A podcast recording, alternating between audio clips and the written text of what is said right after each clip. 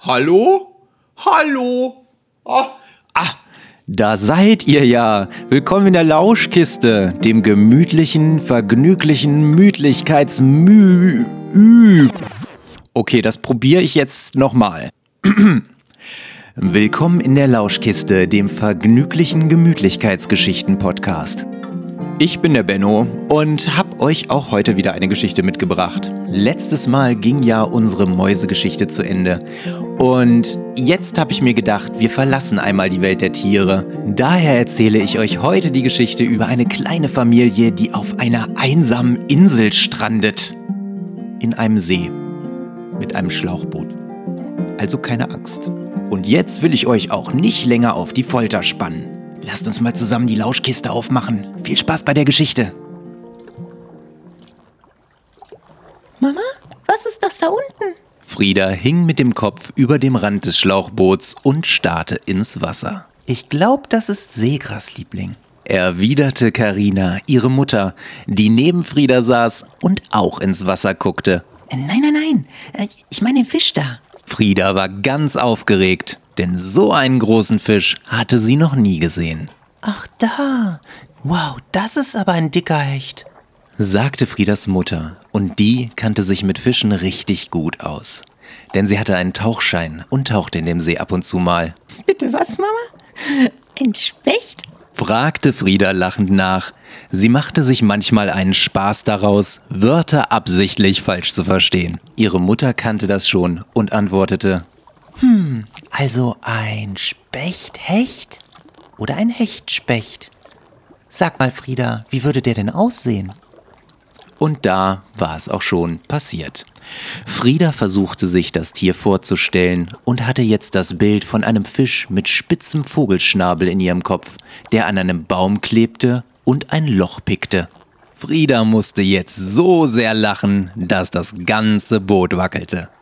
Ihre Mutter schaute sie an und musste dann auch anfangen zu lachen. Dem Hecht unter dem Boot war das zu viel. Er wusste nämlich nicht, was ein Boot ist. Und wenn über einem ein großer Schatten auftauchte, der komische Geräusche machte und dann auch noch wackelte, dann wurde es dem dicksten Hecht zu bunt. Wenn er gekonnt hätte, hätte er einen Hechtsprung gemacht, aber ohne Beine war das schwierig, also tauchte er einfach ab. Friedas Papa Sven war mit Paddeln beschäftigt und sah den beiden zu. Dann musste er auch lachen. Es war ein schöner Moment. Friedas Papa ruderte jetzt schon eine ganze Weile. Frieda hatte ihm beim Einsteigen ins Boot den Namen Paddelprinz gegeben. Inzwischen fand sie sogar, dass er ein echter Paddelkönig war. Aber das klang nicht so lustig, daher blieb sie bei Paddelprinz. Nachdem alle ausgelacht hatten, bemerkte Frieda, wie schön der See aussah. Sie legte ihr Kinn vorne auf das Boot und starrte auf das Wasser. Im leichten Wind entstanden ganz viele kleine Wellen, in denen sich die Sonne spiegelte. Das blitzte und funkelte. Es war sehr hell, doch das hielt sie gerne aus. Denn wann sieht man schon mal einen ganzen See voller Glitzer? Als Frieda so auf das Wasser starrte, fiel ihr auf, dass ihr Kinn etwas ins Gummi des Schlauchboots eingesunken war. Papa, wird das Boot weicher, wenn es von der Sonne warm gemacht wird?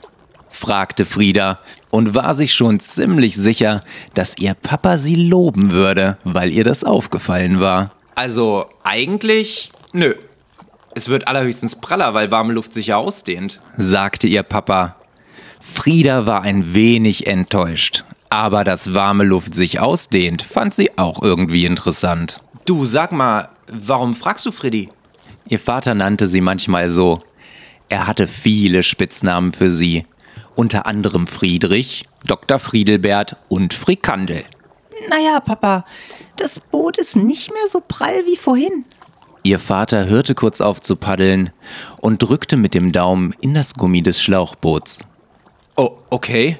Oh, du hast recht. Ey, Ich habe eben beim Einsteigen so ein Geräusch gehört, hab mir aber nicht viel dabei gedacht. Scheinbar war da ein spitzer Stein oder sowas. Ich glaube, wir sollten wirklich auf die Insel in der Mitte des Sees fahren und uns das mal ansehen. Es ist echt schon viel Luft raus. Zurück schaffen wir es vielleicht nicht. Gut, dass du das gemerkt hast, Dr. Friedelbert. Sehr gerne. Da war das Lob. Aber ein wenig mulmig wurde Frieda jetzt schon. Sie waren schon ganz schön weit vom Ufer des Zeltplatzes entfernt. Du, Freddy, mach dir keine Sorgen. Bis zur Insel schaffen wir es locker, sagte ihre Mama und behielt damit auch recht. Obwohl das Boot schon mächtig tief im Wasser lag, schafften sie es, ohne nass zu werden, bis zur Insel. Frieda sprang aus dem labberigen Boot und schaute sich um. Die Insel lag in der Mitte des Sees. Sie war nicht groß, aber groß genug, dass einige Bäume auf ihr wuchsen. An den Rändern der Insel bröckelte die Erde ein wenig ab und einige Baumwurzeln ragten bis in den See. Es sah wunderschön verwunschen und abenteuerlich aus. Gestrandet auf einer einsamen Insel in der Mitte des Sees. Das war irgendwie richtig cool. Okay, die drei sind also jetzt auf der Insel gestrandet. Meint ihr, Friedas Papa bekommt es hin, das Boot wieder zu reparieren? Oder glaubt ihr, dass die drei jetzt für immer auf der Insel leben müssen? Nein, natürlich nicht, die schaffen das schon.